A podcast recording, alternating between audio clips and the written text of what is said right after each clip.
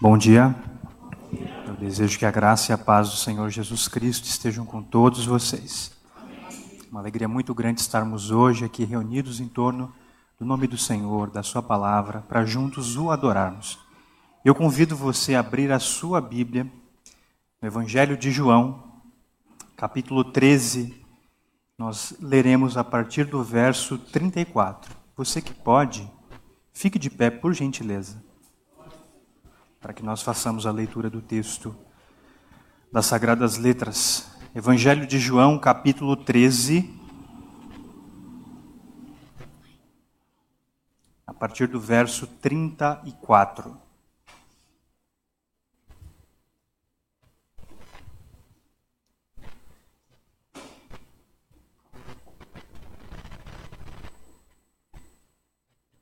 Acredito que a maioria já tenha encontrado. Então, Leiamos o texto.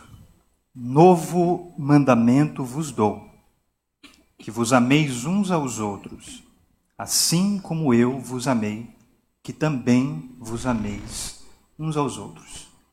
Nisto conhecerão todos que sois meus discípulos, se tiverdes amor uns aos outros. Jesus foi muito claro ao dizer que o amor nosso de uns para com os outros é um distintivo, é uma marca daquele que é seu discípulo, daquele que é seu seguidor. Nós vivemos um momento muito conturbado da história do nosso país, onde a polarização chegou até mesmo dentro das igrejas. Ela já tinha invadido o seio familiar,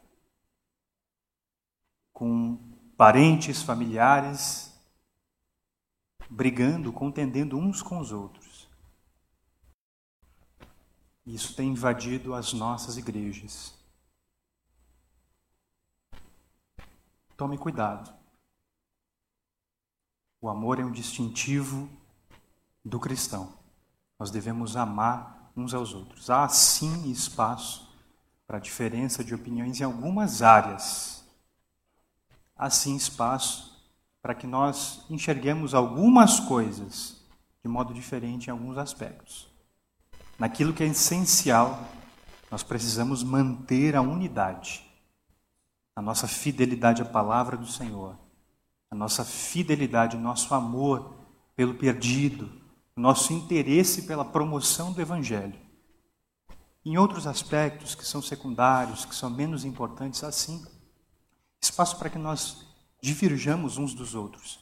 E essa divergência e essa diferença de pensamento é saudável, até mesmo para, a vida comunitária. Mas que essas diferenças não nos levem à rejeição de uns para com os outros ao rompimento de laços afetivos, afetuosos de um para com os outros. Vigie o seu coração, para que você não esteja estabelecendo ídolos e paredes entre você e seu irmão. Veja que o texto diz, Jesus diz que ele está dando um mandamento novo, mas o mandamento de amar não é novo. Ele já estava previsto em Levítico capítulo 19, versículo 18. O elemento que muda aqui, em relação ao Levítico, Levítico diz: você deve amar o seu próximo como a ti mesmo. Aqui Jesus ensina: vocês devem amar uns aos outros como eu vos amei. O modelo de amor é Cristo. O nosso padrão de amor, de compaixão, de solidariedade não somos nós mesmos. E que bom que não somos nós mesmos, porque o nosso amor é imperfeito, mas o amor de Cristo é perfeito e perfeito para sempre. Amém? Curve a sua cabeça, faça uma oração comigo. Deus eterno, Pai do nosso Senhor Jesus Cristo, Nós te louvamos e te agradecemos por esse período de adoração, por essa reunião dos teus filhos neste templo, neste santuário, com o objetivo de render louvor e ação de graças ao teu nome. Pai, que nós sejamos dirigidos pelo teu Espírito Santo com poder, que nós acessemos a sala do teu trono com confiança pelo sacrifício que foi feito por Cristo Jesus na cruz do Calvário, que nos dá acesso ao Senhor. Pai, que nós sejamos dirigidos através da música, que nós nos rendamos, que nós nos dobremos diante do Senhor e reconheçamos a nossa dependência, reconheçamos a nossa limitação, reconheçamos que nós somos pó e nós precisamos do Senhor. Pai, enche o nosso coração de amor, enche o nosso coração de afeto pelo Senhor e de uns para com os outros, para que unidos nós rendemos ações de graças ao Teu nome, para que unidos nós proclamemos o Evangelho, para que unidos os valores cristãos sejam promovidos e o mundo veja em nós a perfeição de Cristo Jesus operando diariamente através da Tua igreja e na Tua igreja. Pai, em nome de Jesus, que nós sejamos alimentados pela tua palavra e cresçamos em conhecimento do Senhor, em conhecimento de nós mesmos, que nós sejamos disciplinados, exortados e encorajados a permanecer no caminho do Senhor. Visita os corações de todos aqueles que estão presentes aqui e daqueles que nos acompanham pelas mídias sociais, a fim de que eles sejam abençoados com graça, com o poder do Senhor, com a alegria do teu Espírito Santo sejam renovados em forças e permaneçam fiéis ao Senhor em Cristo Jesus. É o que nós pedimos, agradecidos em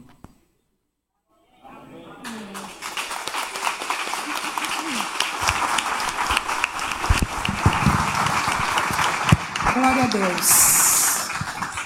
Bom dia, queridos. A paz do Senhor Jesus. É uma alegria estar mais uma vez na casa do Senhor, junto com vocês, louvando junto com vocês. Eu gosto muito de estar aqui louvando a Deus, bendizendo o nome dele. Pegando o gancho aí do Davi, vamos louvar ao Senhor num só pensamento, numa só fé, num só desejo, unidos num propósito, né?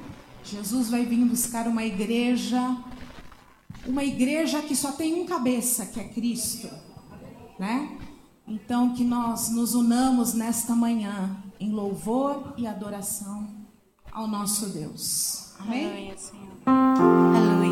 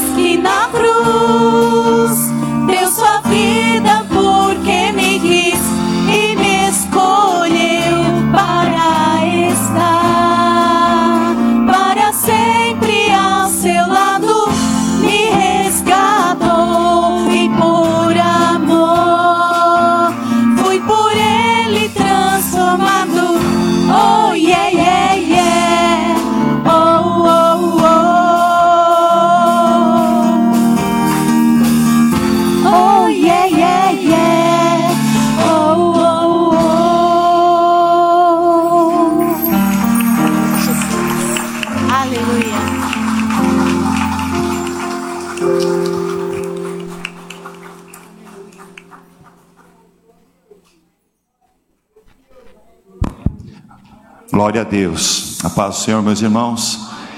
Antes da igreja se assentar, eu gostaria de orar pela nossa nação, pelo nosso país. Eu fiquei muito feliz por essa abertura que o Davi fez e hoje eu estava meditando um capítulo antes da onde o Davi leu em João 12 e lá pelo verso 37 a palavra de Deus começa a falar que muitas pessoas viram os milagres de Jesus, viram o que Jesus estava fazendo, mas muitos deles não seguiram a Jesus naquela situação por medo que eles fossem colocados para fora das sinagogas. Muitas vezes a nossa fé, os preceitos da palavra de Deus são muitas vezes aprisionados dentro de nós de tal forma que nós ficamos calados. E nós, como acabamos de louvar a Deus, fomos transformados pelo amor de Jesus Cristo. Fomos alcançados, a nossa vida tem valor nas mãos do Senhor. Ele morreu por nós, por cada um de nós. E nós vamos orar pelo nosso país, por toda essa situação, que para muitos é adversa, mas nós sabemos que Deus tem o controle de todas as coisas. Que nesse amor que nos une, o amor de Cristo que nos une, que tem valor nas nossas vidas, faça a diferença em cada um de nós. Oremos. Senhor Deus, Pai querido, nós colocamos mais uma vez, Senhor, a nossa nação, o nosso país nas tuas mãos, Senhor. Sabemos, Senhor, de tantas situações adversas e conturbadas que o país passa, mas nós cremos no teu agir, cremos no teu operar, cremos, Senhor, que o Senhor faz a diferença. Continue trabalhando nos corações, ó Pai. Toca, Senhor, na mente, no entendimento de todas as autoridades, de todos aqueles que gozam, Senhor, de autoridade no nosso país, Senhor. Que eles sejam sensíveis à tua voz, que eles, Senhor, se inclinem, Senhor, para fazer a tua vontade, ó Pai. Tira do nosso meio toda a corrupção, todo engano, todo engodo, Senhor. Nós não queremos ser manipulados por homens, mas nós queremos orar, Senhor, para que haja bênção na nossa nação, haja prosperidade na nossa nação, haja paz no nosso meio, Pai. Por isso, Pai, em nome de Jesus Cristo, coloca a nossa igreja, o povo que invoca Jesus Cristo como Senhor e Salvador. Coloca a tua igreja orando, intercedendo, clamando, jejuando por todas as nossas autoridades, ó Pai, para que haja, Senhor, um caminho, Senhor, de vida, de vida e abundância, um, um caminho de paz no nosso meio, ó Pai. Ajuda-nos, ó Pai, a terem opiniões construtivas e sintonizadas com o teu querer, que possamos pagar o preço, sim, de falar a verdade, de falar os teus preceitos, que não temamos, Senhor, se vamos agradar um e desagradar outro, mas nós queremos ter compromisso contigo, ó Pai. Melhor é agradar a ti do que agradar a homens, ó Pai. Trabalha no nosso coração, trabalha na nossa vida, é o que nós oramos agradecidos em nome de Jesus. Amém. Glória a Deus. A igreja pode se assentar. Nós temos um momento dos nossos avisos.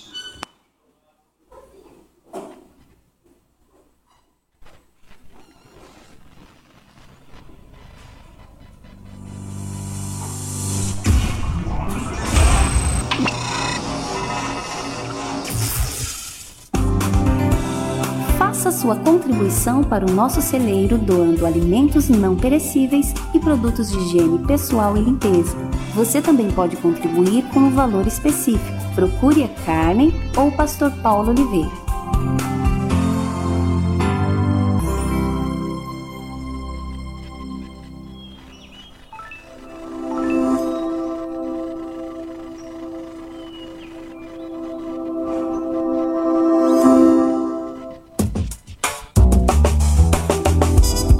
Queridas irmãs! Nosso próximo Momento Mulher acontecerá no dia 25 de setembro, às 17 horas. O tema é Empoderada pelo Espírito para Amar. Nossa preletora será a irmã Fátima Amaral, membro da ICT junto com sua família. Casada com o irmão João, da Diaconia, tem dois filhos e um neto atua no Ministério de Mulheres nos pequenos grupos. Uma mulher abençoada e comprometida com a obra do Senhor.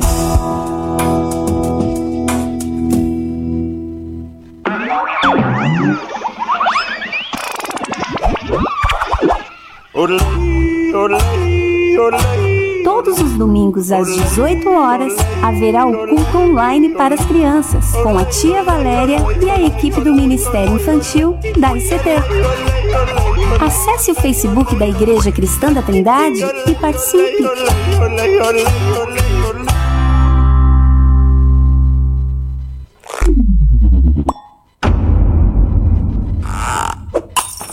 Atenção, atenção! Você jovem que busca conhecer pessoas legais, ouvir músicas legais e aprender mais sobre a palavra de Deus, esse aviso é para você. Todo segundo sábado de cada mês, às 19 horas, a gente se reúne para fazer essas coisas. A transmissão é feita pelo Zoom dos jovens. Não fique de fora. Vem aí o 17º Congresso de Mulheres da ICT. Já escolhemos o tema: Tomando decisões segundo a vontade de Deus. Nossa preletora será a missionária Edmeia Williams. Este ano, nosso Congresso de Mulheres será realizado nos dias 13 e 14 de novembro, na sede da Igreja Cristã da Trindade. Maiores informações em breve. Programe-se, prepare-se, participe! Atenção, crianças! Vem aí o Dia da Criança na ICT. Convidamos você para participar. Será no dia 16 de outubro, sábado, às 15 horas. Nosso tema será Conectados com Deus. Você não pode perder. Teremos muitas surpresas. Esperamos vocês no dia 16 de outubro, às 15 horas. Será presencial e também haverá a transmissão através do Facebook e YouTube da ICT. Não percam, hein?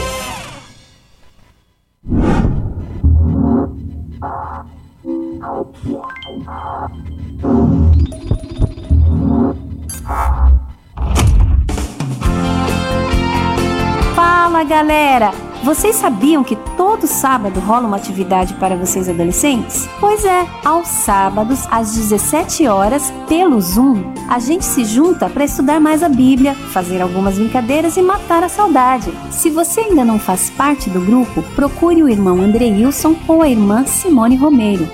Esperamos vocês!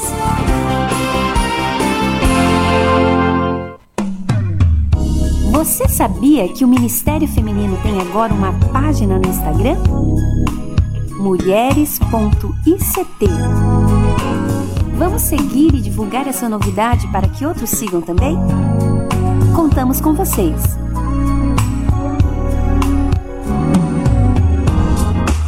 Para mais informações e programação completa da igreja, acesse nosso site www.ictrindade.com.br ou nosso Facebook www.facebook.com/ictrindadesp. Assista nossos cultos online e compartilhe com os amigos. Amém. Bom dia, paz do Senhor a todos. Amém. Novidades sobre o Congresso de Homens. Aleluia. Glória a Deus. Então, agora estamos acertados. Então, houve mudanças. Então, irmãos, prestem atenção agora, mas a partir da semana que vem é, também é, teremos informações aqui no, no, no, no vídeo, né? Mas então, nós vamos fazer o seguinte: nosso congresso não será mais no hotel, será aqui também na ICT. E será na semana seguinte após o Congresso de Mulheres, nos dias 20 e 21 de novembro. Então, guardem essa data, 20 e 21 de novembro, ok? Então, teremos um período da tarde para a noite, no sábado, e no domingo de manhã e à noite. E o nosso preletor será o mesmo, o mesmo pastor Ari Iaque, lá da Igreja Maranata do, do Rio de Janeiro. E então, os irmãos que já tinham feito a sua inscrição, pago a sua inscrição, então há duas opções. Você pode pedir o seu reembolso ou deixar para o ano que vem, né? já deixar tudo acertado para o ano que vem, ok? Então, nosso congresso será aqui na ICT, então, dia 20 e 21 de novembro, sábado.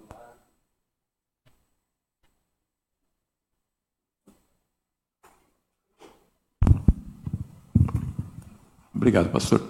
Sábado à tarde, à noite e domingo de manhã e domingo à noite, ok? Então, mas a partir da semana que vem, é, com certeza já teremos também informações no, no vídeo para vocês gravarem bem, guardarem estas datas e comparecerem então no nosso congresso de homens. Tema Enchei-vos do Espírito, ok?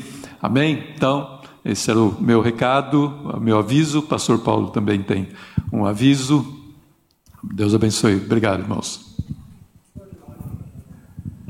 A paz do Senhor, irmãos. Muito bom estarmos juntos novamente neste domingo.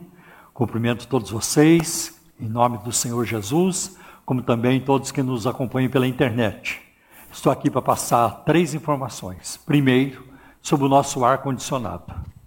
Graças a Deus que o nosso ar-condicionado é muito poderoso. Nas vezes que nós já ligamos aqui, nem ligamos todas as máquinas. São oito máquinas, a gente ligou no máximo até agora quatro. Existe uma questão que é muito fácil de resolver, mas nós ainda não aprendemos a resolver. Quando liga a máquina do ar-condicionado, o ar vem em cima de vocês. Tem gente que adora. Ah, graças a Deus, voltei para o jardim do Éden. É. Mas tem gente que não gosta né, do ar em cima da pessoa. Então, nós sabemos, e nós vamos, é, essa semana vamos aprender a mexer com isso, de virar as abas para cima aí o, o, ar não vem diretamente sobre vocês. O ar se, vai lá, se espalha lá por cima e vai ficar agradável. Tá? Então hoje, se nós ligarmos o ar, se for necessário ligar, e você estiver debaixo dele, você tem a opção de mudar de lugar e não de murmurar. em vez de murmurar, mude de lugar. Né? Não deixe estragar o seu culto. Porque tem opções para mudar de lugar. Tem, né? Graças a Deus. Então, este é o primeiro aviso. O segundo aviso é de que o Congresso de Homens, dos homens da ICT, que seria esse ano no hotel, ele foi transferido do ano que vem para o hotel. Então, em 2022, o Congresso será no hotel, será no mês de setembro. Mas nós depois vamos passar as informações direitinho. Então, o hotel a, aceitou a nossa reserva para o ano que vem, não pagamos multa nenhuma por mudar a data para o ano que vem, por causa da pandemia. Então, o ano que vem, sim, nós iremos para um hotel. O tema do nosso congresso é muito sugestivo, é enchei-vos do Espírito. E depois que nós tivermos a arte, então peço aos irmãos para nos ajudarem a, a difundir, né, a, a promover né, o, o, nosso congresso esse ano, que vai ser aqui presencial, aqui na igreja. E outro aviso maravilhoso, quarta-feira agora, dia 15, o Jardim de Oração volta às suas reuniões presenciais. É. Glória a Deus. Né?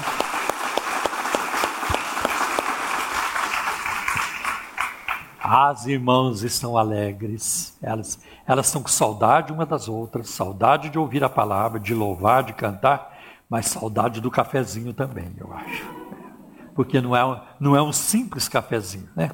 Então, com a graça de Deus, tudo, espero que eu possa ser capaz de fazer isso. Eu quero estar aqui na quarta-feira para receber as irmãs né?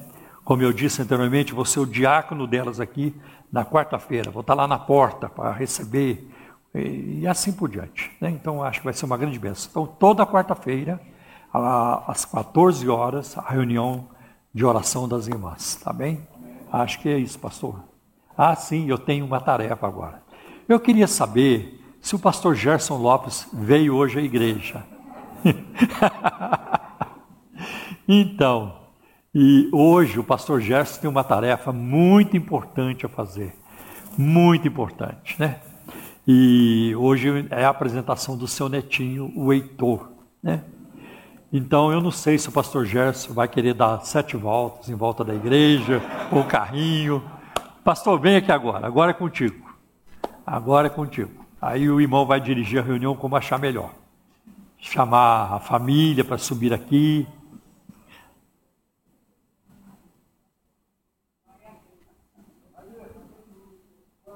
Tem microfone.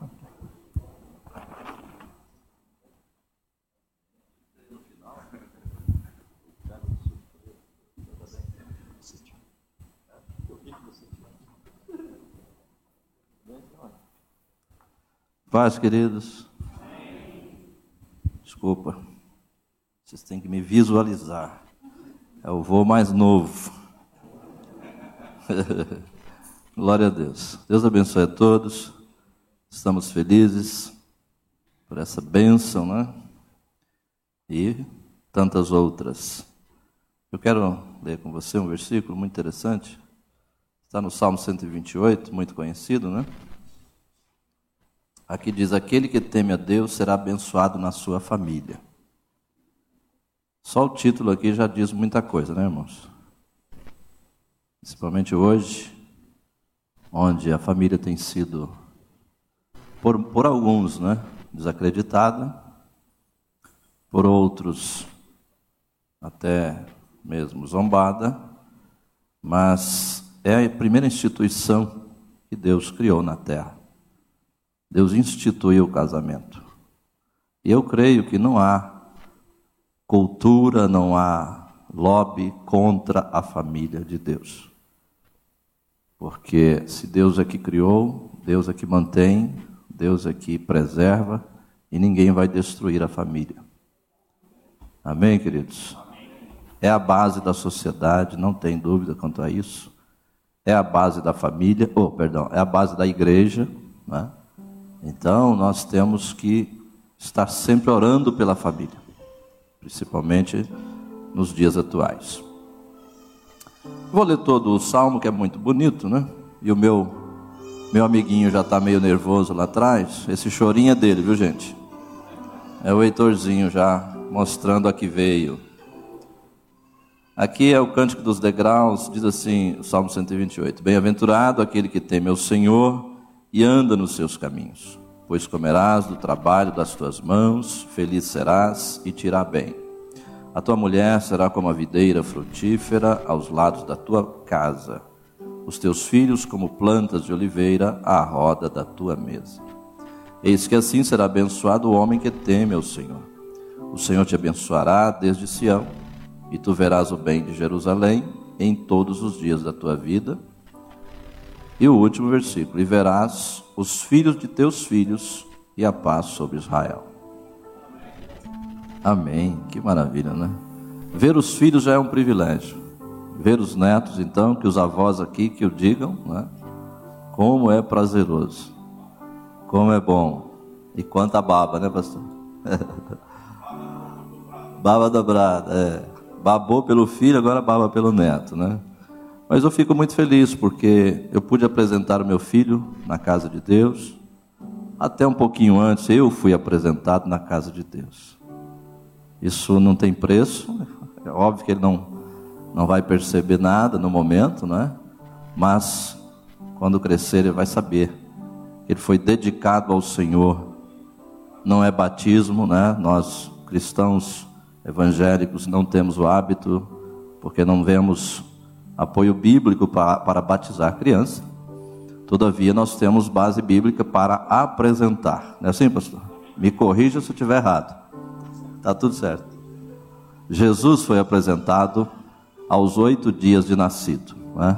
É a lei de Moisés, ordena isso, né? que a criança, filho homem, devia ser apresentado ao oitavo dia de nascido. Nós não seguimos é, a cronologia do nascimento, né? Ele tem um pouquinho mais de oito dias, já está com quase 100, ou mais de 100 dias de nascido, né? Mas vai ser apresentado aqui, na presença do Senhor. Então eu peço, por gentileza, né? Meu filho Patrick, sua belíssima esposa Tatiane, e o meu chorãozinho aí, o Heitor. É. E também a vozinha, óbvio, né? A avó, as avós podem vir babando também, né? E se o bisavô também quiser vir até aqui, o senhor Mário, né? por favor, Mário Esponhardi, que é o, o pai Abraão, nós o chamamos assim, viu, pastor? Pai Abraão. Tudo bem, meu filho? Meu neto, perdão, né? Agora é neto. Que benção, né? Eis aí. Dá a paz do Senhor para a igreja. Falou que depois ele fala, agora está meio emocionado. Muito bem. Eu quero convidar meu pastor, Paulo Romeiro. Me, me ajude aqui. O senhor que é o, o senhor que é o mestre, vem aqui por gentileza. Então aqui está o Heitor. Por favor, pastor, o senhor pode falar alguma coisa aí, o senhor vai orar, eu vou pegá-lo. É muito importante quando o pastor Gerson disse que Jesus foi apresentado lá no templo, em cumprimento da lei. Agora, interessante também que no ministério de Jesus, pastor Geraldo, chega mais perto. Tá é, também no ministério de Jesus, os pais levavam seus, seus, seus filhos né, até Jesus. Aí já não era mais a lei. Aí era espontaneidade. Não havia nenhuma obrigação para que os pais levassem seus filhos a Jesus. Eles não eram obrigados, mas eles queriam. Aí foi espontaneidade, não era mais por causa da lei. Isso é muito bonito. Então, eu, o que a gente mais espera na dedicação de uma criança ao Senhor é o compromisso dos pais. Eu creio que vocês têm esse compromisso. Né? Eu não preciso nem perguntar. De é, criar o Heitor. Ele vai crescer em todas as áreas. Né? Ele vai crescer fisicamente, ele vai crescer é, emocionalmente, vai crescer espiritualmente, psicologicamente, em todas as áreas. Mas que ele cresça à luz da palavra de Deus. Debaixo da palavra de Deus. Isso é o mais importante de tudo. Né? Assim como Jesus, a Bíblia diz lá em Lucas, no final do capítulo 2, Jesus crescia em sabedoria diante de Deus e dos homens, né? Quer dizer, à medida que Jesus, quanto mais Jesus crescia, mais Deus e os homens gostavam dele, as pessoas gostavam dele. Tá? Então que Deus também dê graça a vocês para fazerem isso, para que o Heitor seja feliz todos os seus dias, mas feliz em Cristo.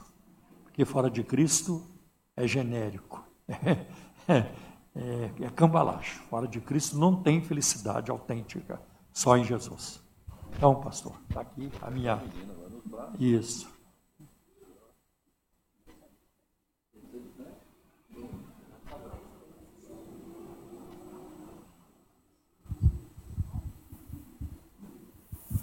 Já tem pose de rei, né? Quer ficar sentado, se deitar reclama, né? Mas aí está o Heitor. Então, como já foi dito pelo pastor Paulo, né, é, nós oramos e cremos que Deus é que faz todas as coisas né, e dará crescimento e saúde ao Heitor. Ah, tem um pulmão bom, pelo menos. Concordando? Tá tudo bem, tá tudo bem. Vovô está aqui. Amém, queridos? Vamos orar então?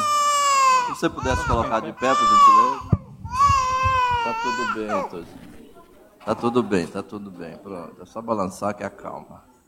Amém, queridos? Oremos. Pai, no nome de Jesus, louvamos o Senhor por este momento abençoado, Pai, pela vida dos pais do Heitor, Patrick, a Tatiane, todos os seus familiares. Agora intercedemos, Senhor, entregamos o Heitor em tuas mãos, Pai. Que essa criança seja abençoada, com saúde, paz que ela possa crescer em graça e conhecimento diante do Senhor e dos homens. dê a tua bênção, Pai, sustenta ele, ele seja, Pai amado, um vaso usado em tuas mãos, seja, meu Pai, para a glória do Senhor, em tudo possa trazer alegria à família, possa ser, meu Pai amado, um instrumento nas tuas mãos, Pai. Te louvamos pela vida do Heitor, que as tuas boas mãos, Pai, estejam sobre ele, dando graça, vitória, protegendo, dando livramento, Pai. Em tudo seja para a glória do Senhor. Muito obrigado. Eis aqui essa criança, Pai, que é um presente do Senhor para a família. Que seja de alegria e paz para todos, em nome do Senhor Jesus. Amém.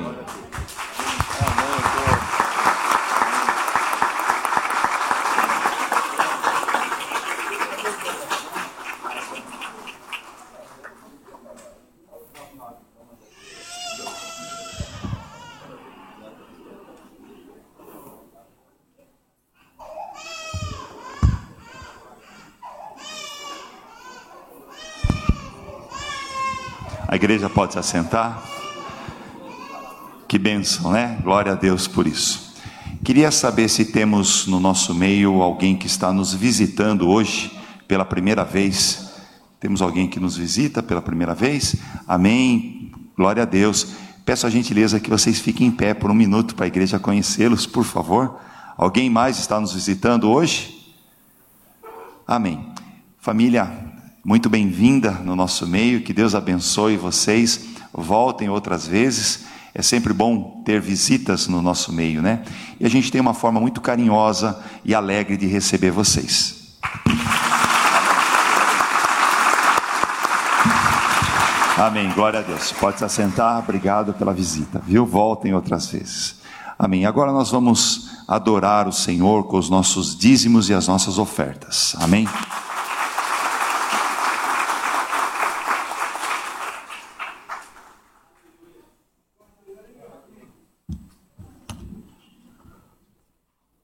Meus irmãos, para este momento do culto, que é um momento muito importante, convido para abrirmos a Escritura, no livro de Gênesis, capítulo 39.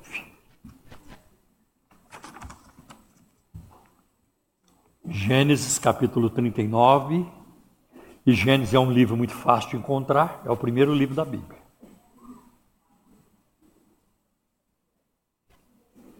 Versículos de 1 a 5. José havia sido levado para o Egito, onde o egípcio Potifar, Potifar, oficial do faraó e capitão da guarda, comprou-o dos ismaelitas que o tinham levado para lá. O Senhor estava com José, de modo que este prosperou e passou a morar na casa do seu senhor egípcio.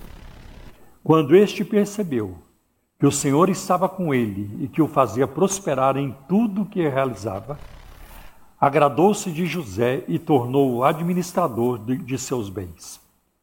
Potifar deixou a seu cuidado a sua casa e lhe confiou tudo o que possuía. Quer dizer, passou uma procuração para José, de tudo. Né? Desde, que, desde que o deixou cuidando de sua casa e de todos os seus bens, o Senhor abençoou a casa do egípcio por causa de José. A bênção do Senhor estava sobre tudo o que Potifar possuía, tanto em casa como no campo. Então, eu quero dizer para vocês que a, a história de José é um dos relatos mais lindos da Bíblia. Eu me comovo muito quando leio. Porque é uma história que não é só de sucesso, ela é também de lutas de lágrimas, né, de desafios, de injustiças. José teve que conviver com injustiças. Né? Então, em toda parte, perseguições, tudo isso. Mas, por outro lado, eu vejo assim a mão de Deus na vida deste homem incrível. Né? Então, ele vai para o Egito. Aí eu não vou aqui ficar dissertando sobre a passagem, senão esse culto não termina nunca. Mas que é muito bonito, é. Por que, que Deus abençoou José? Porque José era um homem fiel. Ele era fiel. E por causa da sua fidelidade, né, de ter um coração limpo, de não ceder às tentações, então Deus usou este homem para produzir uma riqueza imensa. Deus usou José para produzir uma riqueza imensa. Através deste homem, Deus enriqueceu o Egito, porque ele foi usado para livrar o Egito da fome. Né? Não apenas a casa do Potifar, mas todo o Egito prosperou. Depois a sua família prospera também. Está todo mundo, porque Deus usou este homem. Veja o quão importante é a fidelidade. Como é importante ser fiel. Né? E ele o foi. Né? E eu acho muito bonito que José, ele pensou nos outros. Ele não usou seu cargo de segundo homem do Egito, né, do administrador mor do Egito, para enriquecimento ilícito, para proteger a família, para empregar os seus, os seus, seus familiares. Ele sempre agiu com ética, ele sempre agiu com coração limpo. E isso conta. Né? A fidelidade de José a Deus em todas as coisas. Então, que Deus nos ajude né, a nos espelharmos na, na, na vida desse homem, que é um tipo de Cristo no Antigo Testamento, e que nós sejamos também fiéis, para que através da nossa fidelidade outros sejam abençoados. Que através de mim, de você, Deus produza né, é, é, bênçãos na vida de muitos. Né? Porque José conheceu a luta, mas ele conheceu também o sucesso. Ele conheceu, tinha, teve momentos que parecia que não tinha mais jeito, mas ele conheceu vitória. E que isso seja verdade na nossa vida também. Então vamos contribuir hoje para a obra de Deus. A obra de Deus precisa. Eu tenho comentado com vocês que a igreja tem sido grandemente afetada pela pandemia na sua área financeira. E para nós é um momento delicado. Né? E que nós estamos precisando muito de ajuda. E vamos orar. Né? Aqui nós não forçamos ninguém a dar dinheiro, nem vamos vender bênção, nem vamos manipular ninguém. Quem faz a obra é o Espírito Santo. O mesmo Deus que agiu na vida de José, ele tem poder para agir na minha vida, na sua vida, na vida de todos nós. Amém. Vamos orar, pedindo a bênção de Deus. Pai, em nome do teu filho Jesus, peça a tua bênção sobre o teu povo reunido aqui nesta manhã e sobre as pessoas que nos acompanham pela internet. Que o Senhor venha suprir cada necessidade, abrir a porta, Senhor, que está sendo aguardada a ser aberta, e tocar os corações. Que o teu povo receba aquilo que tem buscado de ti. Senhor, em nome de Jesus, que o teu povo encontre aquilo que tem buscado. Cumpra as tuas promessas nas nossas vidas, em nome de Jesus. Livra os teus filhos de dívidas, Senhor. Livra de golpes Livra, Senhor, de transtornos. Livra, meu Deus, de pesos financeiros. Supra a necessidade. Livra de enfermidades também, Senhor. Livra de todo o mal. Senhor, julga a causa dos teus filhos na justiça. Apressa-te, Senhor, a atender também com a aposentadoria. Aquilo que os teus filhos necessitam. Tu és Jeová Jirei, tu és poderoso para suprir. Também supra a necessidade da Igreja Cristã da Trindade. Que nada nos falte que nós possamos prosseguir na nossa caminhada, anunciando a tua palavra, fazendo discípulos. Em nome de Jesus nós te pedimos. Amém. Deus abençoe. É, quem precisar de envelope tem lá no fundo da igreja. Quem preferir usar o cartão do banco, lá tem as maquininhas também. Você poderá passar o cartão. Jesus recompensa.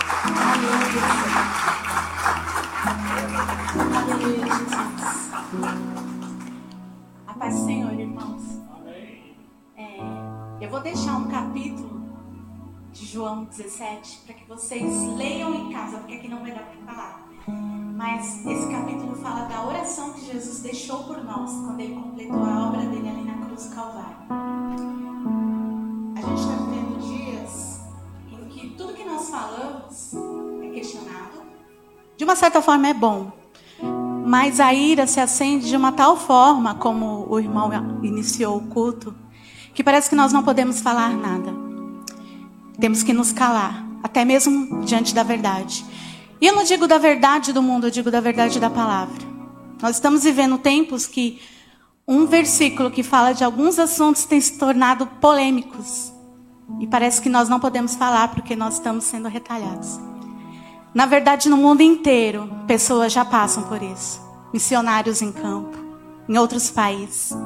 Isso que nós estamos vivendo não é nenhuma gota daquilo que muitos já passam. Mas essa oração de Jesus tem uma parte em especial que ele fala assim: Pai, eu não vos peço que os tire do mundo, mas que os livre do mal. E nessa oração ele fala sobre ele ter engrandecido o nome do Pai, para que a obra dele e para que nós estivéssemos aqui hoje. Nós somos a continuidade dessa obra do Senhor. Nós somos aqueles que somos portadores daquilo que o Senhor fez, daquilo que o Senhor cumpriu na cruz.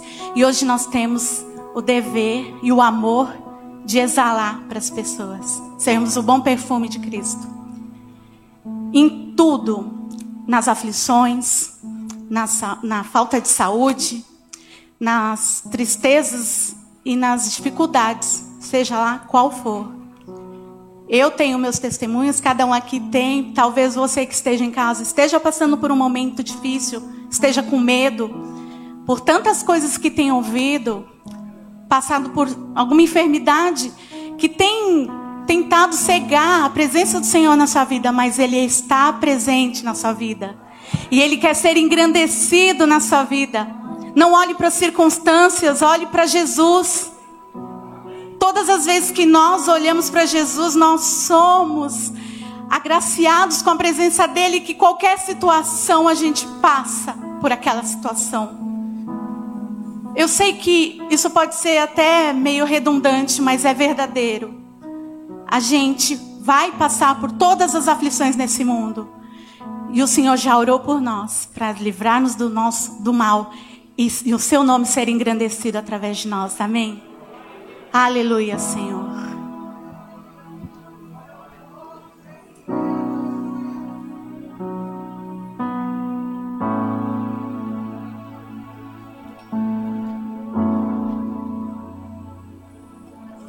Seja engrandecido, ó Deus da minha vida, tu és o Deus da minha salvação. És a minha rocha, a minha segurança, meus lábios sempre te exaltarão.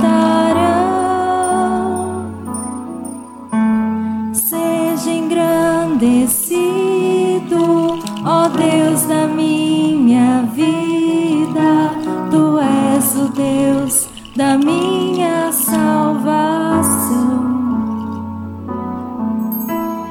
És a minha rocha, a minha segurança, meus lábios sempre te exaltarão.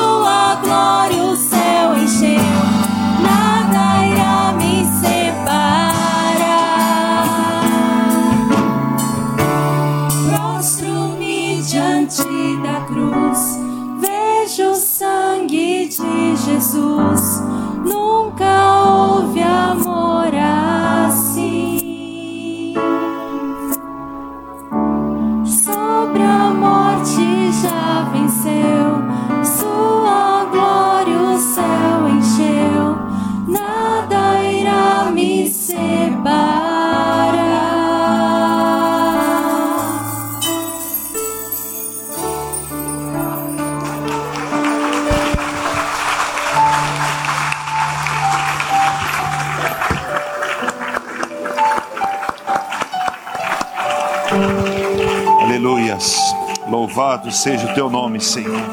Santo, santo tu és, Senhor. Nada irá nos separar do teu amor, Senhor.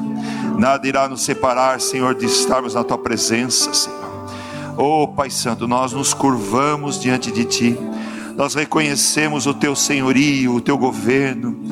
Nós reconhecemos que tu és o principal na nossa vida, Senhor. Ó Espírito Santo de Deus, tira de nós tudo aquilo que não te agrada, tira de nós, Senhor, tudo aquilo, Senhor, que tem ocupado o teu lugar na nossa vida, Senhor. Oh Pai, nós queremos nos ocupar com os teus preceitos, nós queremos nos ocupar, Senhor, de fazer a tua vontade, Senhor. Reina na nossa vida, Senhor. Reina nos nossos gostos, ó Pai. Reina, Senhor, nas nossas preferências. Reina, Senhor, nas nossas opiniões, Senhor. Reina, Senhor, na nossa tendência, Senhor. Dirige os nossos passos, Senhor. Nós queremos, Senhor, fazer a tua vontade, fazer o teu querer, Senhor. Oh Pai Santo, que as preocupações desse mundo não ocupem lugar na nossa vida, que a tristeza seja tirada pela alegria que temos pela salvação em Jesus Cristo, ó Pai. Levanta, Senhor, todo aquele que está caído, Senhor. Liberta-nos, Senhor, liberta-nos, Senhor das ocupações que muitas vezes nos afastam de ter um tempo precioso contigo, Senhor. Nós queremos sim nos curvar diante de Ti. Nós queremos, Senhor, deixar que o Teu Espírito nos encha, Senhor. Nos dê a direção, nos dê o tom, nos dê a força, Senhor. Não para nos, nos destacar, mas que Cristo resplandeça em nós. Cristo resplandeça em nós. Trabalha na nossa vida, Senhor trabalha no nosso interior. Seja exaltado, seja glorificado, Senhor da nossa vida. Louvado seja o teu nome, Senhor. Que o nosso coração continue te louvando e exaltando, não por aquilo que o Senhor faz, mas por aquilo que tu és. Tu és Senhor, tu és o Todo-Poderoso, tu és santo e bendito, tu és mais importante do que qualquer coisa na nossa vida, Senhor louvado sejas. Nós oramos agradecidos em nome de Jesus. Amém. Glória a Deus. Aleluias. Glória a Deus. A igreja pode se assentar. Como é bom adorar o nosso Deus, como é bom exaltá-lo, como é bom que o Espírito Santo trabalhe na nossa vida. Amém. Queria convidar o pastor Paulo, que vai ministrar. Cadê as crianças? Amém? Convido as crianças para virem aqui à frente, vamos orar por vocês também. Venham aqui à frente. Os professores já estão ali no fundo, mas pode ficar aqui na frente. Na escada, na escada aqui comigo. Isso. Muito bem. Glória a Deus. Amém. Esse é o ministério que Deus tem abençoado, tem prosperado no nosso meio e nós nos alegramos por esses pequeninos. Amém. Glória a Deus. Amém. Estenda sua mão, vamos orar pelo pastor Paulo, pela professora que vai dar aula, pelos auxiliares. Amém. Senhor Deus, Pai querido, eis o teu servo, eis a tua serva, que irão ensinar nesta nesta manhã, Senhor, que vão trazer a tua palavra nesse momento, ó Pai. Nós nos alegramos, Senhor, porque é um momento, Senhor, de alegria, porque nós queremos o teu alimento, nós precisamos desse alimento puro, santo e bendito, Senhor, que venha trazer, Senhor, um fundamento firme, verdadeiro, concreto nas nossas vidas, Senhor. Nós queremos sair daqui transformados e sabemos que o poder da tua palavra tem esse efeito na nossa vida, ó Pai, desde os pequeninos até o mais idoso nesta manhã, Senhor. Transforma-nos pelo poder da tua palavra. Usa os teus servos com autoridade, que teu Espírito Santo ilumine a mente e o entendimento deles, ó Pai, para que esta palavra venha cair no nosso coração e que estejamos prontos, ó Pai, para colocá-la em prática, Pai. É o que nós oramos agradecidos em nome de Jesus. Amém. Deus abençoe. Boa aula.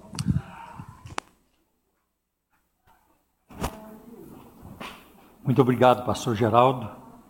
Convido a todos que puderem, por gentileza, abrir a escritura novamente para a nossa reflexão no Evangelho de João, no capítulo 19.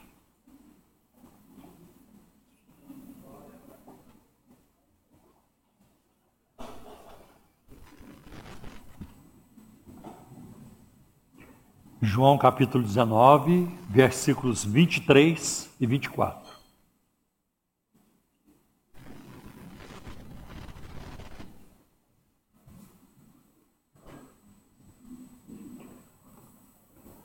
Tendo crucificado Jesus, os soldados tomaram as roupas dele e as dividiram em quatro partes, uma para cada um deles, restando a túnica.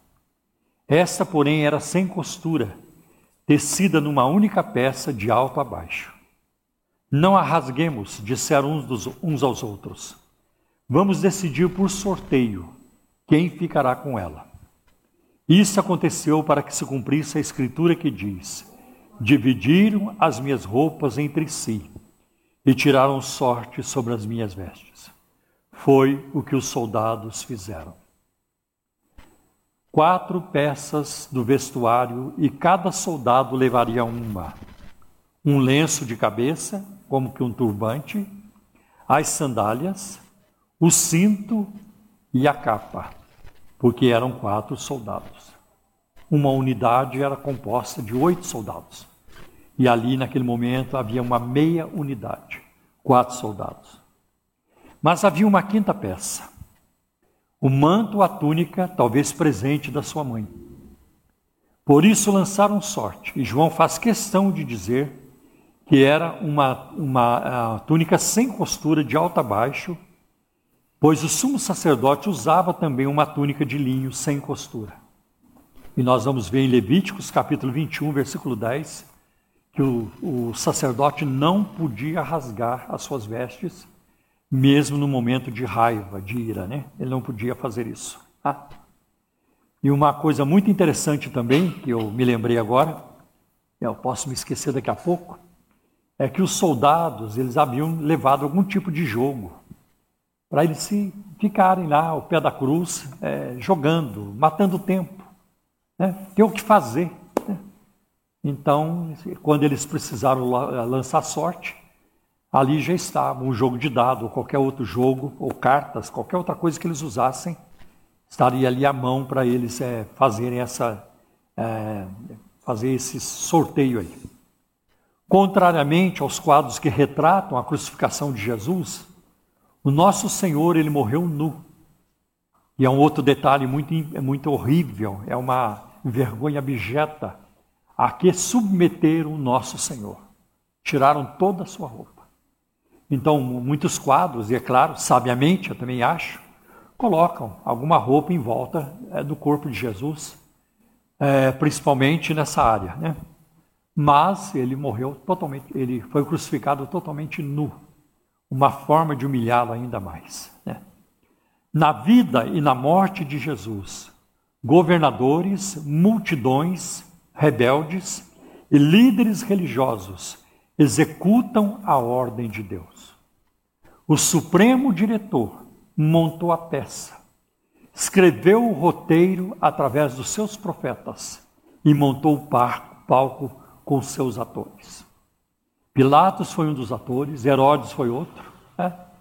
E nós vamos ver aqui a, o sumo sacerdote sendo um dos atores, o centurião do Calvário, outro ator, a, a multidão estava ali também, né? Atuando, e também as mulheres, os amigos e, e, o, e João eram atores nessa peça produzida pelo nosso Senhor, Rei dos Reis e Senhor dos Senhores. O que, é que estava acontecendo? A Escritura estava se cumprindo.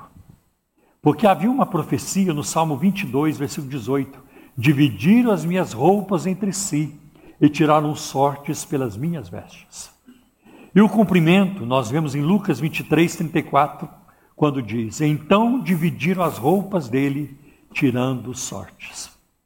Nem mesmo a morte pode deter a marcha triunfante de Deus no seu plano gracioso para um mundo condenado e rebelde.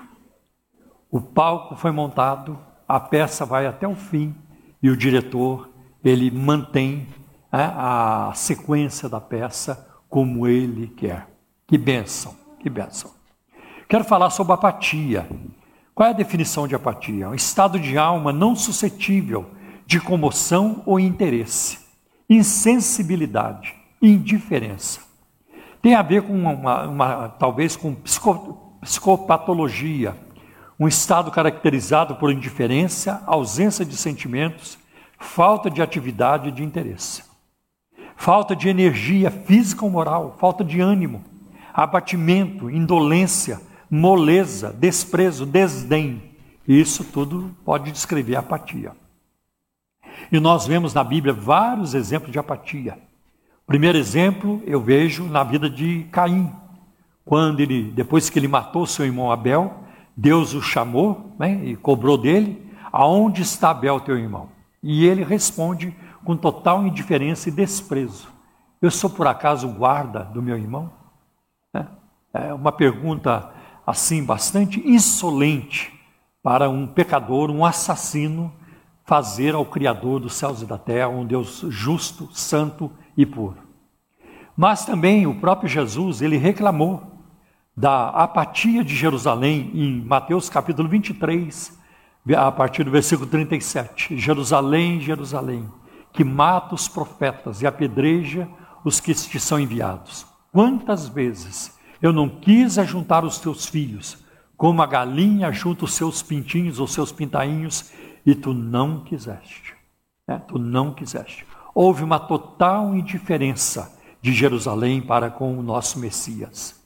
Houve também um momento de apatia muito interessante em Mateus capítulo 24, versículo 4, quando Judas vai devolver lá o dinheiro para ah, os sacerdotes, os escribas, né? as autoridades, que ele havia é, recebido dinheiro para trair Jesus. Então, quando ele percebe aquilo em que ele caiu, ele volta lá muita, ah, com muito remorso, ele devolve o dinheiro, ah, eu traí sangue inocente e tudo isso. E a resposta deles é de um completo desdém. Isso é com você, isso é problema seu. Né? Então você vê, as autoridades religiosas não conseguiram ministrar aquele homem, não conseguiram. Se ele tivesse procurado Jesus e dizendo, eu traí sangue inocente, Jesus teria lhe dado uma outra resposta: Judas, isso é problema meu, nós vamos resolver isso. Mas ele não o fez. Né? Nós vemos na parábola do bom samaritano, outro momento de muita apatia, de muita indiferença, lá em Lucas 10, versículo de 30 a 32, né? quando Jesus conta a parábola do bom samaritano. Né? Então havia um homem descendo de Jerusalém, caiu na mão dos salteadores, é, bateram muito nele, é, tiraram a sua roupa, ele ficou meio morto, jogado ali na estrada. Aí passou um sacerdote, olhou e foi embora. Passou um levita, né? olhou também, não quis saber de nada, uma total apatia. E foi um samaritano que não se davam bem com os judeus, foi ele quem parou e cuidou daquele homem. Nós vemos a apatia de Félix para com o apóstolo Paulo, em Atos 24, versículo 25 quando Paulo estava pregando para o governador Félix, e ele ficou com, com muito medo da pregação, porque era uma, é uma pregação de juízo, falava de justiça, e Paulo foi grandemente usado por Deus, mas teve um momento que ele disse: A gente vai te ouvir em um outro momento, agora a gente não tem tempo para te ouvir, numa completa apatia. E o último exemplo da Bíblia que eu quero citar para vocês é o de Romanos 1, 28.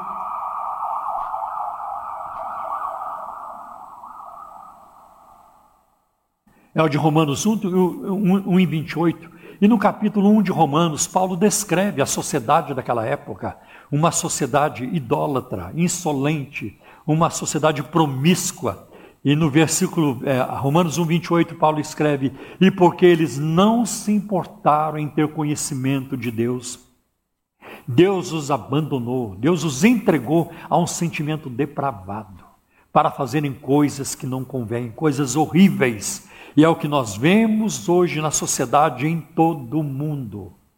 E, lamentavelmente, hoje nós temos a mídia?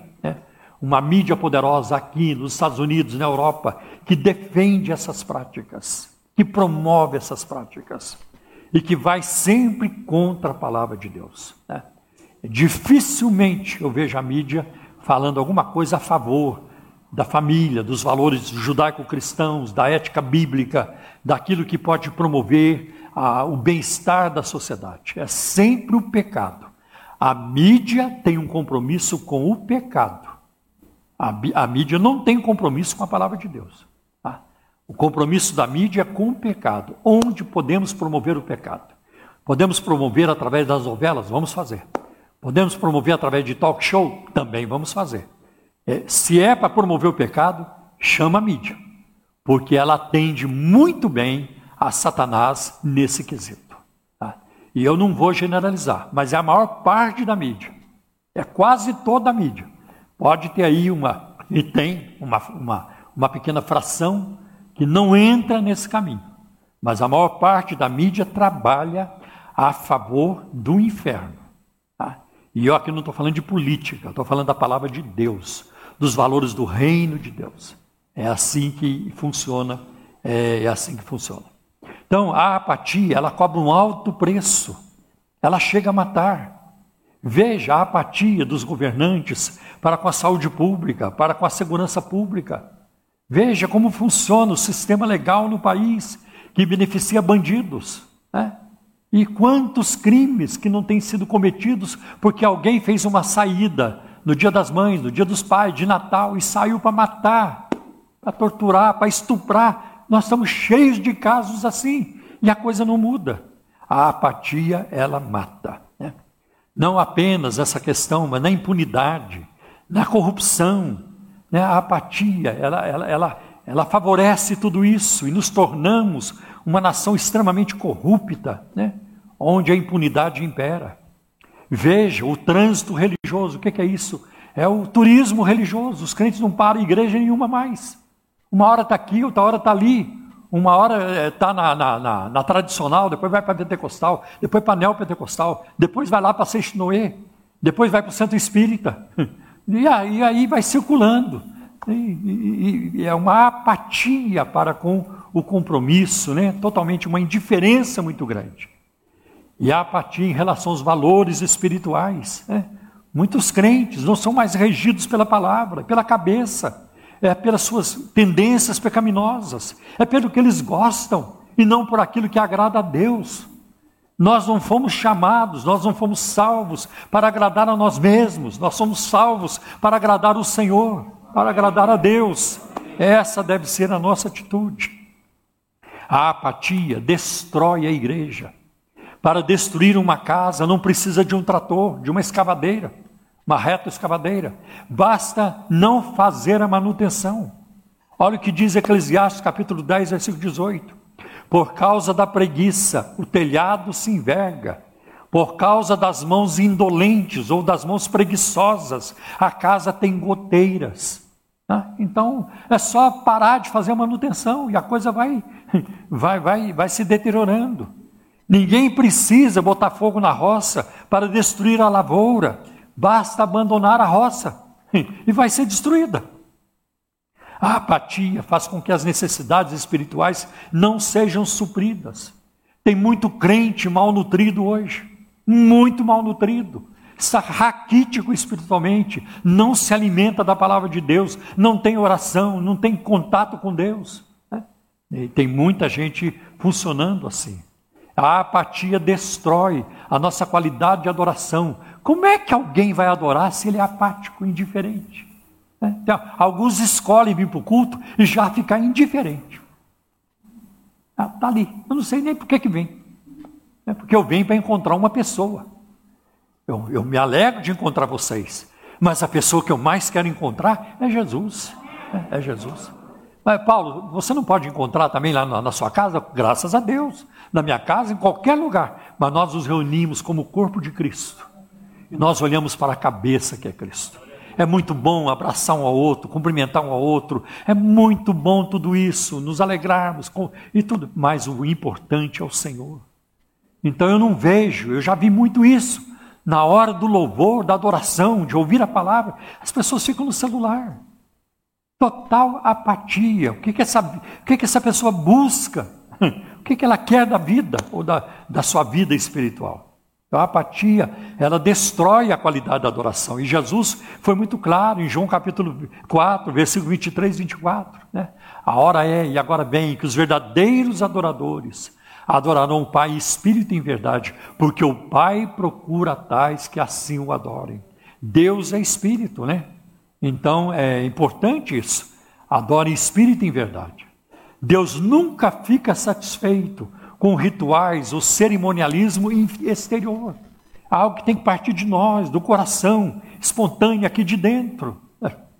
Tem algum momento na sua vida que você se sente mal pelos seus pecados? Você fica triste por ter pecado, por ter falhado, por ter ofendido alguém? Essas pessoas nem, nem têm, porque o Espírito Santo não, não convence, porque elas não, não, estão longe, né? estão longe e não querem isso. Olha o que diz Miqueias, capítulo 6, versículos de 6 a 8. São três versículos. Com que eu poderia comparecer diante do Senhor e curvar-me perante o Deus exaltado? Deveria oferecer holocaustos de bezerros de um ano? Ficaria o Senhor satisfeito com milhares de carneiros, com dez mil ribeiros de azeite? Devo oferecer o meu filho mais velho por causa da minha transgressão, o fruto do meu corpo por causa do pecado que eu cometi? Ele mostrou a você, homem, o que é bom e o que o Senhor exige. Pratique a justiça, ame a fidelidade e ande humildemente com o teu Deus. Nós sabemos, é fácil, é fácil captar isso. Por que, que as pessoas que são craques em, em videogames, As pessoas sabem tudo de futebol, as pessoas sabem tudo de cinema, e, e datas, e o nome do ator, e o filme, tudo, onde foi, os, os detalhes. E as pessoas não sabem mais da palavra de Deus, não tem coisas para contar, elas contam tudo da vida lá fora, mas não tem mais nada para falar da Escritura. Então a gente precisa voltar a andar humildemente com o nosso Deus. Meus irmãos, devemos estar atentos e reverentes durante a oração, durante o louvor, durante a pregação, a ministração, o momento da contribuição e com as pessoas ao nosso redor. Uma irmã veio falar comigo, pastor, eu preciso ir ao banheiro de vez em quando, porque eu tomo remédio para pressão. Totalmente compreensível. Tem nada contra. Eu não vou ficar olhando para a pessoa com um olhar é, né, fulminante. Né? Indo. Não, de maneira alguma. E eu não quero que ninguém aqui se sinta assim. Agora eu preciso ir ao banheiro, como é que o pastor vai olhar? Não vou olhar com raiva nenhuma, porque eu não posso policiar vocês. Eu não posso dizer agora vocês podem ir, agora não pode. Aquela irmã pode ir, aquela não pode. Não, isso aí, isso aí está em cada um de nós. Está em cada um de nós. Vou ficar vigiando. Tem jeito. Mas eu quero sugerir uma coisa: quando você chegar na igreja, já vai ao banheiro. O período do culto, para a maioria de nós aqui, é suficiente para a gente não precisar ir ao banheiro durante o culto. É suficiente, a maioria. Tá? Às vezes eu vejo adolescentes né, saindo do culto para ir ao banheiro. Gente, eles não precisam. É, eles não precisam, porque o sistema deles funciona muito melhor que o meu. Né? E eu não faço isso. Eu não saio do culto para ir ao banheiro. Né? Então, é muito importante às vezes ah, parece que há uma tentação, parece que a gente está cedendo alguma coisa, algum enfado, alguma coisa que está me aborrecendo no culto. Eu vou dar uma saidinha para espairar. Não, a gente espaira é adorando, é na presença de Deus. É ali que está a nossa alegria, o nosso prazer. Tá? Se o culto se torna cansativo para você, você precisa fazer um autoexame. O que é está errado comigo? Por que, que eu não estou gostando do culto? Tá? E outra, não tem culto ruim. O culto é oferecido a Deus. Ninguém pode reclamar. Ah, mas eu não gostei do culto. Mas o culto não foi para você. O culto é a Deus. É Deus que tem que se agradar do culto. É. Essa deve ser a nossa atitude.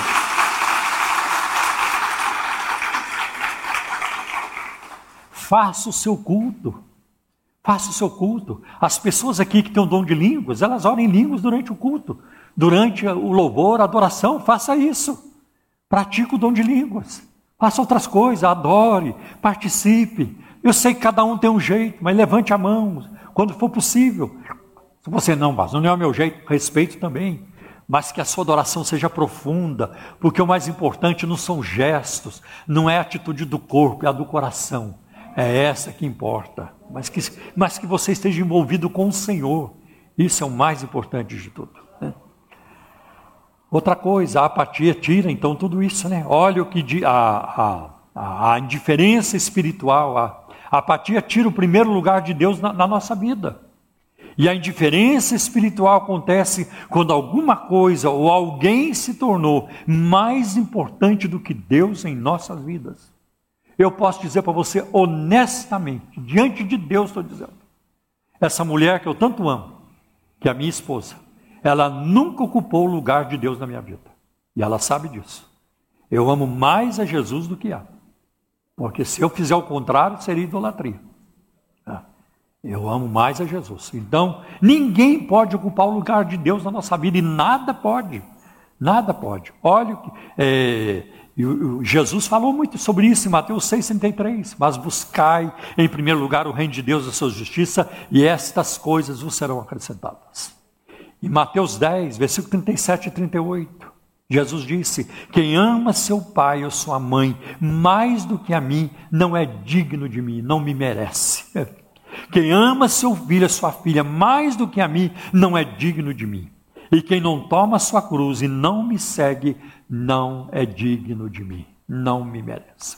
Se Deus não aceita colocar os entes queridos antes dele, como é tem, tem gente que quer colocar futebol na frente, política na frente, televisão, shopping center e um punhado de outras coisas né, que vão entrando aí na, na frente de Deus. A apatia, meus irmãos, é inimiga da oração, da leitura. é, e meditação na palavra de Deus e de toda prática piedosa. A apatia destrói a alma. Se a apatia provoca tudo isso mencionado aqui, certamente ela destrói a alma. Será que nós sofremos de apatia? Se sofremos, se quer saber, vamos atender o que está em 2 Coríntios 13, versículo 5. Examinem-se para ver se vocês estão na fé. Né? Se vocês estão na fé. Provem-se a si mesmos, né? Provem-se a si mesmos. Não percebem que Cristo Jesus está em vocês? Vocês não percebem isso? A não ser que tenham sido reprovados. Né? A apatia é uma doença sutil, muito disfarçada, porque muitos pecados são espalhafatosos fornicação, adultério, o roubo. Se um pastor aqui da nossa igreja for pego num roubo né, e aparecer lá no Datena, o escândalo vai ser enorme. Né? Então, tem pecados que são espalhafatosos, né? É, traição, agressão verbal, agressão física. Né? Para mim, uma coisa impensável. Mas imagine dois crentes pegando no tapa. Para mim, para mim, eu não consigo nem imaginar. Nem imaginar. Já não consigo imaginar um ofendendo o outro. Agora, ainda pegando no tapa, isso, isso aí provoca uma turbulência enorme. Né? Mas outros pecados não são visíveis, não são, eh, eh, não são tão eh, são, são bem sutis, eles estão no coração. E aí a gente não consegue ver, né? e nem nós às vezes vemos, porque o coração do homem é enganoso, está lá em Jeremias 17. Ele nos engana. Né? Samuel foi enganado pelo seu coração quando foi ungir alguém para rei lá na casa de Jessé para substituir Saul. Né? Os, os, jovens foram passando, os filhos de Jessé, bonitos, fortes. Ah, é esse. Ah, não é, não é esse, não, é aquele. Ele, ele se enganou. Um profeta daquele calibre, com quem Deus falava, revelava. É um profeta de Deus. Ele foi enganado pelo seu coração. Assim também nós nos enganamos. Tá? Nós nos enganamos. Então, tem coisas que não, é, não são visíveis, mas estão lá de forma disfarçada, inveja, orgulho, arrogância, cobiça, apatia. É, é o que nós vemos em Jeremias 17:9. Você já viu uma pessoa arrogante reconhecer que é arrogante? Não, elas não reconhecem. Uma pessoa soberba reconhecer que é soberba? Muito difícil. Uma pessoa, na verdade, ela diz assim: eu sou muito humilde, sabe? É, é, sou muito humilde. Né? Sou muito humilde. E olha que eu consegui ser humilde sem a ajuda de ninguém. e por aí afora vai. Né? Por aí afora vai. Tá? Então, é, elas não reconhecem. A apatia primeiro surge no coração, depois ela se manifesta nas nossas ações. Né? Veja as manifestações da apatia, né? Ah, o que, que ela causa em nós? Ela causa uma perda do zelo pelas coisas de Deus.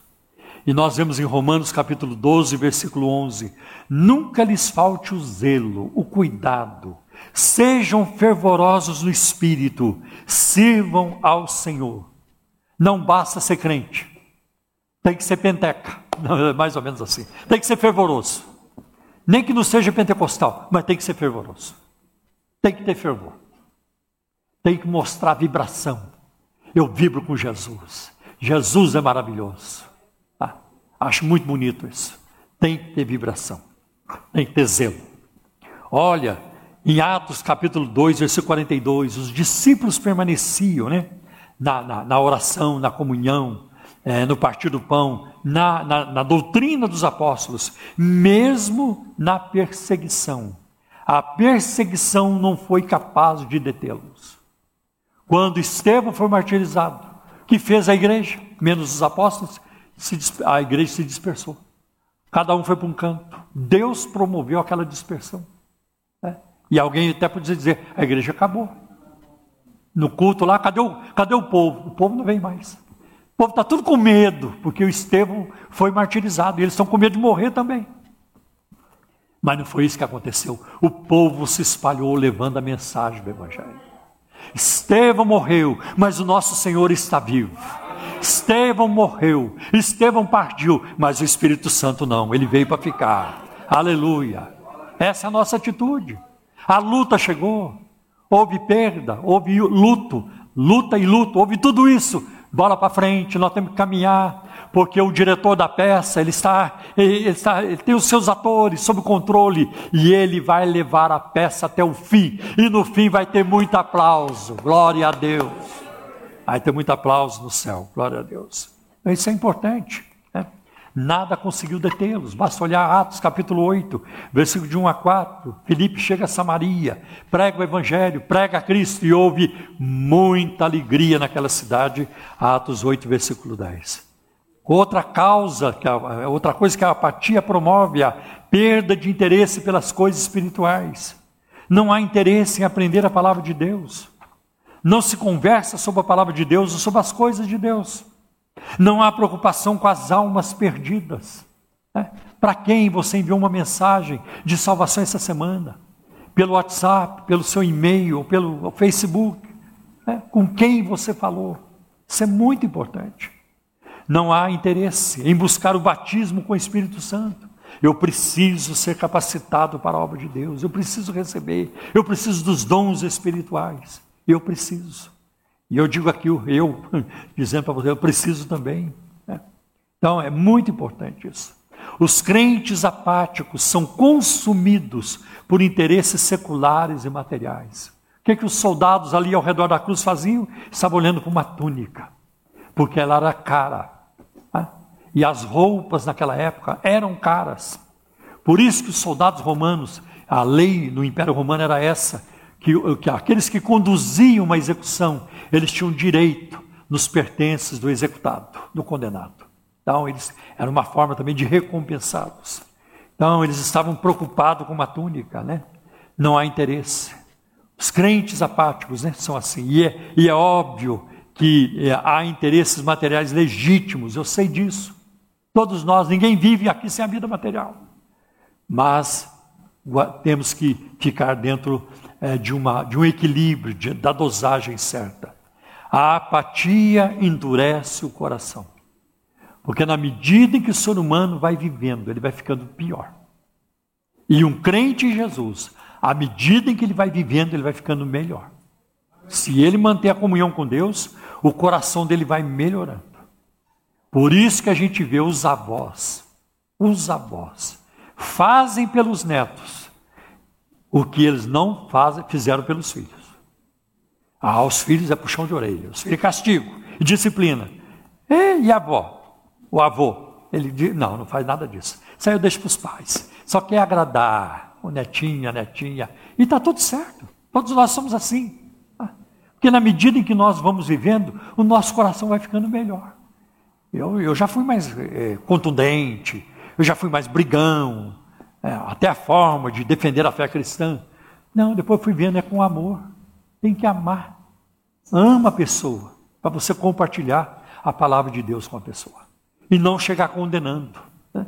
Tem gente que já seja, chega condenando. Você sabia que quem não é crente vai para o inferno? Você sabia o que te espera depois que você morrer? O diabo já vai te arrastar e assim por diante? Não é com esse papo. Né?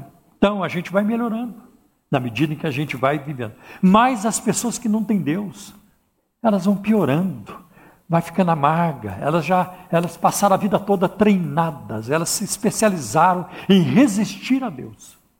E elas sabem fazer isso muito bem. Eu convivi com pessoas assim. Convivi com pessoas idosas, com mais de 90 anos. E não queriam nada, tinham suas próprias ideias, não queriam nada. Por isso que a maior parte das pessoas que recebem a Cristo como Senhor e Salvador o fazem na juventude. Na juventude. É importante, essa apatia endurece o coração. A apatia está aliada à perdição eterna. Foi o caso dos soldados que jogavam dados no Calvário. E aí eles estavam entre a túnica e a cruz. Nossa, essa túnica maravilhosa, perfeita. Né? Porque eles iam dividir. Né? Já tinham dividido várias coisas. Mas, peraí, se rasgar a túnica vai perder o valor. Como é que nós vamos sair dessa? jogando dado. Jogando dado ao pé da cruz. Eles não tinham noção do que estava se passando. Eles não tinham a menor noção no que eles estavam envolvidos. E nunca tiveram. E nunca tiveram. Ali estava o fato mais importante da história da humanidade, seguida depois, seguido depois de um fato tão importante quanto que é a ressurreição do Senhor, a morte de Cristo. A maior transação comercial na história da humanidade, nunca haverá outra maior. Nunca haverá.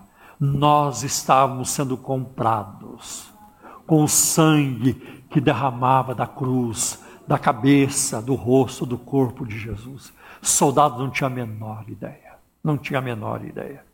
E eles olhando para uma túnica que eles achavam perfeita. Que túnica? Mas o verdadeiro perfeito estava pendurado ali. A túnica não podia ser rasgada, mas o corpo dele sim. O corpo dele foi. E eles não hesitaram em rasgar o seu corpo. O corpo dele foi rasgado, porque tinha uma relação com o véu do templo. E quando o véu se rasgou, o acesso estava livre. Por causa do sofrimento de Cristo, da sua morte de cruz, do seu corpo partido por nós, nós chegamos sem nenhum problema, sem ninguém empurrar. Você marcou hora? Você marcou? Você acha que você pode ser atendido? Hoje não dá para você ser atendido? Não existe. É o tempo todo. A porta se abriu para nós, porque o perfeito foi rasgado na cruz. Eles não tiveram a menor ideia. A menor ideia. Que pena. E eles saíram do Calvário e nunca tiveram noção, talvez. Talvez talvez nunca prestaram nem atenção, nem se lembraram mais tarde das palavras de Jesus, do que aconteceu ao redor da cruz. Talvez nem tivessem noção. Foi assim que aconteceu e foi isso que se passou. Então, que Deus nos ajude. Se existe alguma apatia na nossa vida, vamos deixar isso para lá e vamos nos envolver. E se você ainda não é crente em Jesus Cristo, você precisa receber a Cristo como Senhor e Salvador. Vamos curvar nossas cabeças por um momento, por gentileza.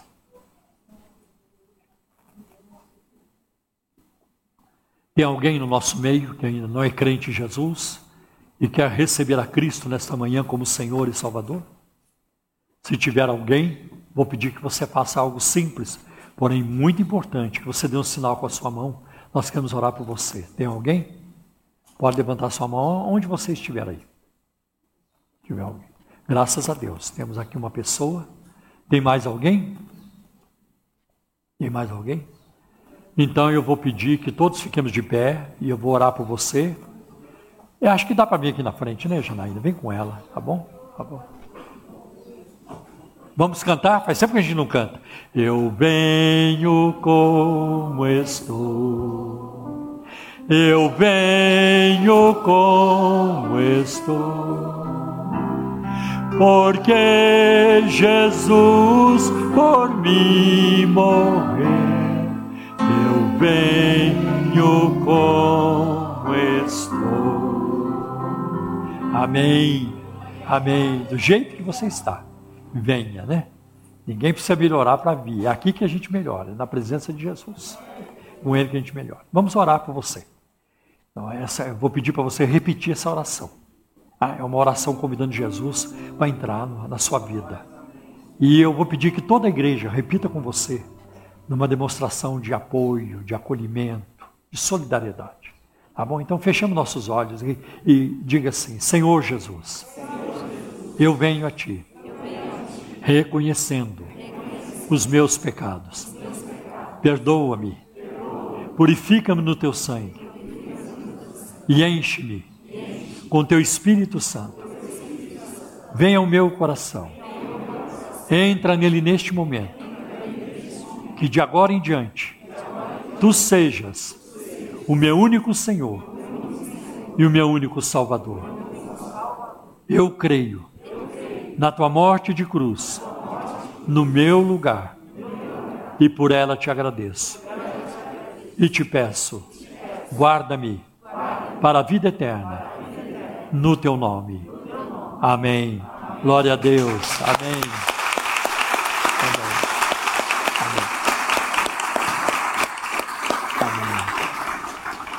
Só um pouquinho. Amém. Nós vamos orar por você agora. Agora não precisa repetir, não.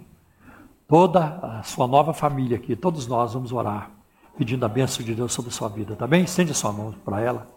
É, quer vir? Está chamando, acho que o Claudio Honor ali. Amém. Amém. Amém. Amém.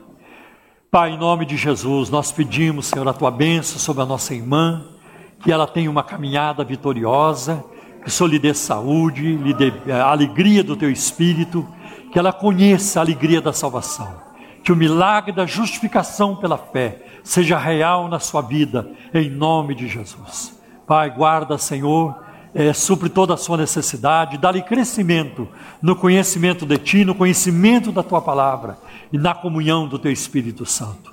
Senhor, que ela seja grandemente usada por Ti. Concede-lhe, Senhor, dons e talentos para servir o Senhor e ser bênção na vida de muitos. Em nome de Jesus te pedimos. Amém. Glória a Deus. Amém. Agora pronto. Amém. Agora nós vamos cantar, não é isso? Tem uma música aí que nós vamos cantar. É um hino da harpa, é um hino 15. E eu, eu pedi, eh, eu pedi, vamos, se puder, vamos cantar o hino 15, porque tem uma, tem uma estrofe no hino que fala de apatia. Eu ouvia falar dessa graça sem par, que do céu, do céu trouxe o nosso Jesus. Mas eu surdo me fiz, converter-me não quis ao Senhor que por mim morreu na cruz. Então, houve um momento de apatia na nossa vida também, né? Então, é, vamos a vamos cantar.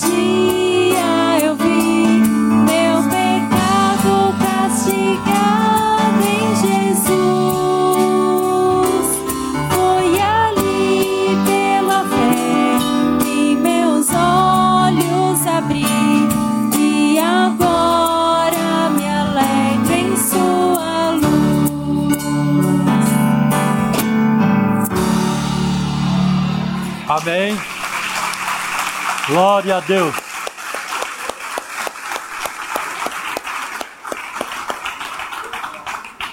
Quero, quero convidar todos os nossos pastores para vir aqui à frente, por favor, que hoje é uma coisa interessante, todos estão aqui, os pastores da sede estão todos aqui hoje. Então eu queria chamá-los para vir aqui. É, mas Osmar é, está lá em Atibaia. Só vai menos é, vir para cá quando terminar tudo, toda a pandemia.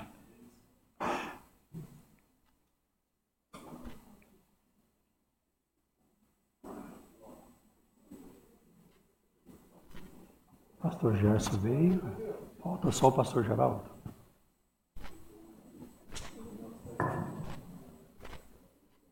Então tá bom. E eu quero, é, quero neste momento convidar minha sogra, a Malzeira, para vir aqui fazer uma oração por nós. Sabe, os pastores estão sempre orando, né? Graças a Deus, né? Orando por outros. Então a gente precisa receber oração também. Né? Alô? Alô. Pode tirar, meu bem. Vamos entregá-los. As famílias também, faz parte, as esposas, os filhos, os descendentes. Então, vamos que essa benção seja Amém. alcançada a toda a família, de cada um, em nome de Jesus. Deus tremendo, Deus de poder, Deus de amor, Amém. em nome de Jesus. Queremos te suplicar agora uma bênção grande, especial para cada pastor, e mesmo os que estão longe, aqueles que estão perto, mas onde tu alcança, Pai. Eu sei que tu és soberano e poderoso está em todos os lugares. Que sejam alcançados seus familiares com a bênção que excede todo entendimento e da vitória, enche-os do conhecimento, da sabedoria, do entendimento, do poder e da vitória, da saúde, da libertação. Senhor, enche do teu Espírito Santo, dando a eles os dons espirituais Pai, faz essa maravilha sobre todos eles, em nome de Jesus, é que nós te suplicamos e já te agradecemos tudo, hoje para todo sempre. Amém. Glória a Deus, glória a Jesus, glória ao Espírito Santo.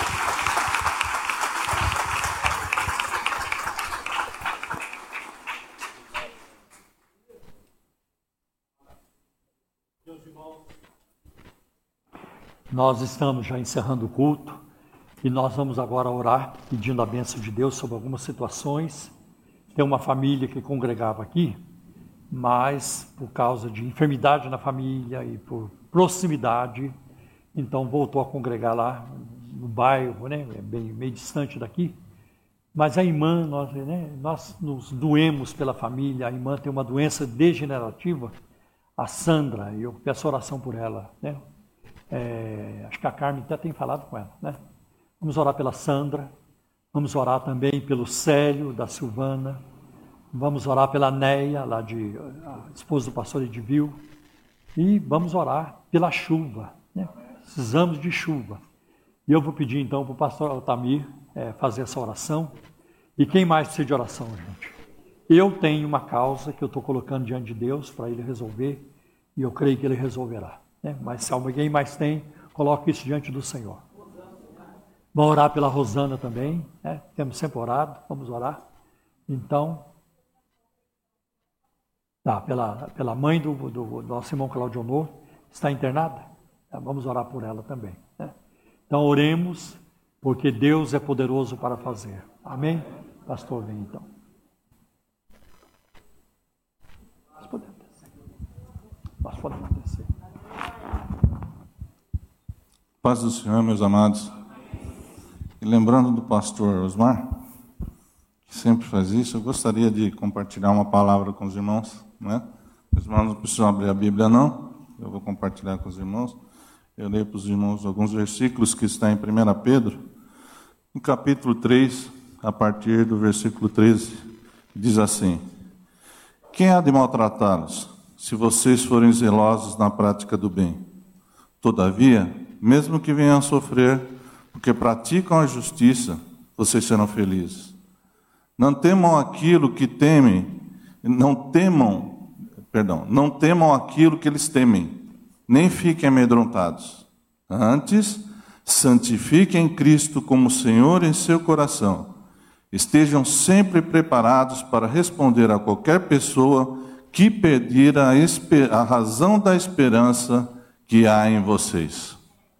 Fiquei muito feliz desde o início do culto com o irmão André, que na verdade eu admiro, por ser um, um jovem de Deus.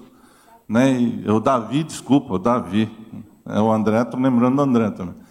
O Davi, e também da palavra que o Senhor nos trouxe nessa manhã. Né? Irmãos, é, se a gente vê na escravatura, a gente vê, é, quando a gente pensa em escravatura, a gente só pensa nos senhores maus mas existiam também os senhores bons. Agora, aqui, é uma, importante que fique nesse texto que nós sejamos testemunhos, estejamos preparados para mostrar o Senhor que nós servimos. Porque o Senhor que você é escravo, Ele é o Senhor bom. Sempre foi, sempre é e sempre será. Então, irmãos, que nós possamos ser testemunhas. É, nós devemos orar para os nossos governantes, isso é bíblico, e para todos os nossos, é, aqueles que exercem o poder sobre as nossas vidas no, em cada estado, em cada país. Mas nós somos dirigidos por Deus. Nós somos escravos de Jesus. E, e nesse Senhor nós devemos nos alegrar e esperar nele, porque é para ele que nós vamos. Amém, queridos? Oremos então. Pai amado e Pai bendito, louvado seja o teu santo nome. Que alegria, Senhor, estamos diante de ti. Que culto maravilhoso. E nós podemos falar, inclusive, Pai, que o céu está alegre por hoje, porque hoje na tua casa teve salvação, Senhor. Glória te damos por isso, Senhor, e te agradecemos. Porque somos até ingratos, muitas vezes não agradecemos, Senhor, pela salvação em Cristo Jesus. E isso é ingratidão. Devemos agradecer, sim, pela nossa salvação e pela salvação dessa irmã, Senhor, que foi a Ti, Senhor. Ó Senhor amado e Pai bendito. Só Jesus, só em Jesus a salvação. E te pedimos, Senhor, nesta manhã também, Senhor, por aqueles que estão em suas casas, aqueles irmãos, Senhor, como foi dito aqui a irmã Sandra, Senhor, a irmã Rosana, ser com as tuas filhas, Senhor. Ó, Senhor, na, no tratamento que elas estão fazendo, a irmã Neia, Senhor, lá de Cosmópolis, ser também com o Ediel, com a Idone, ser com o irmão Célio, Senhor. Enfim, Senhor, aqueles irmãos, ó Pai, que estão convalescendo, a sogra, Senhor, do teu servo, ó Pai, ser com ela também, Senhor Abençoa essas vidas, ó Pai. Tu és Jeová Jireh, Senhor. Tu és Jeová Rafá. Tu és o Deus que cura, que sara. Tu és o Deus também que provê. Aqueles que estão com uma necessidade, como já pedimos também, Senhor, é, de uma provisão, ó Pai, de uma causa, Senhor, na, na é, Senhor, na justiça, Senhor. Que eles venham ser agraciados por Ti. Que a Sua vontade seja feita. Derrama do Teu poder, Senhor, na vida dos Teus filhos, ó Pai.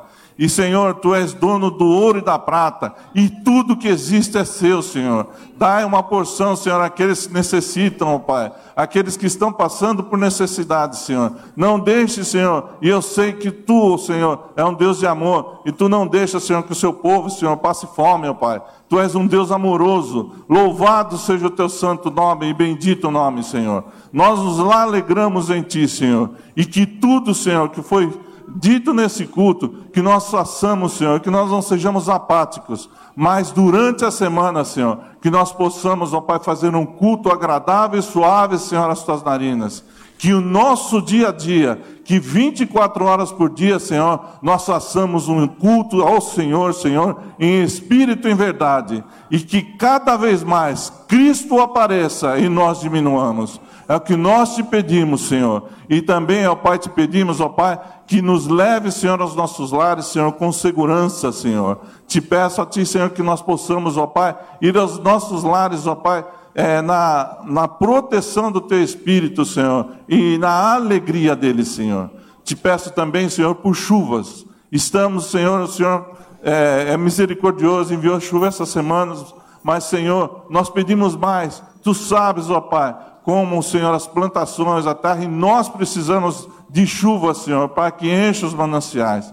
Pai amado e Pai querido, e pela fé, nós sabemos, Senhor, que o Senhor provê, e pela fé já te agradecemos. No nome de Jesus, em nome de Jesus. Amém e amém. Estendam as mãos, meus queridos, e recebam a bênção do Senhor. Que o amor de Deus Pai, a graça maravilhosa do nosso Senhor Jesus Cristo, as doces consolações do Espírito Santo de Deus estejam com os irmãos hoje e para sempre, e nós dizemos amém. Glória a Deus, irmãos.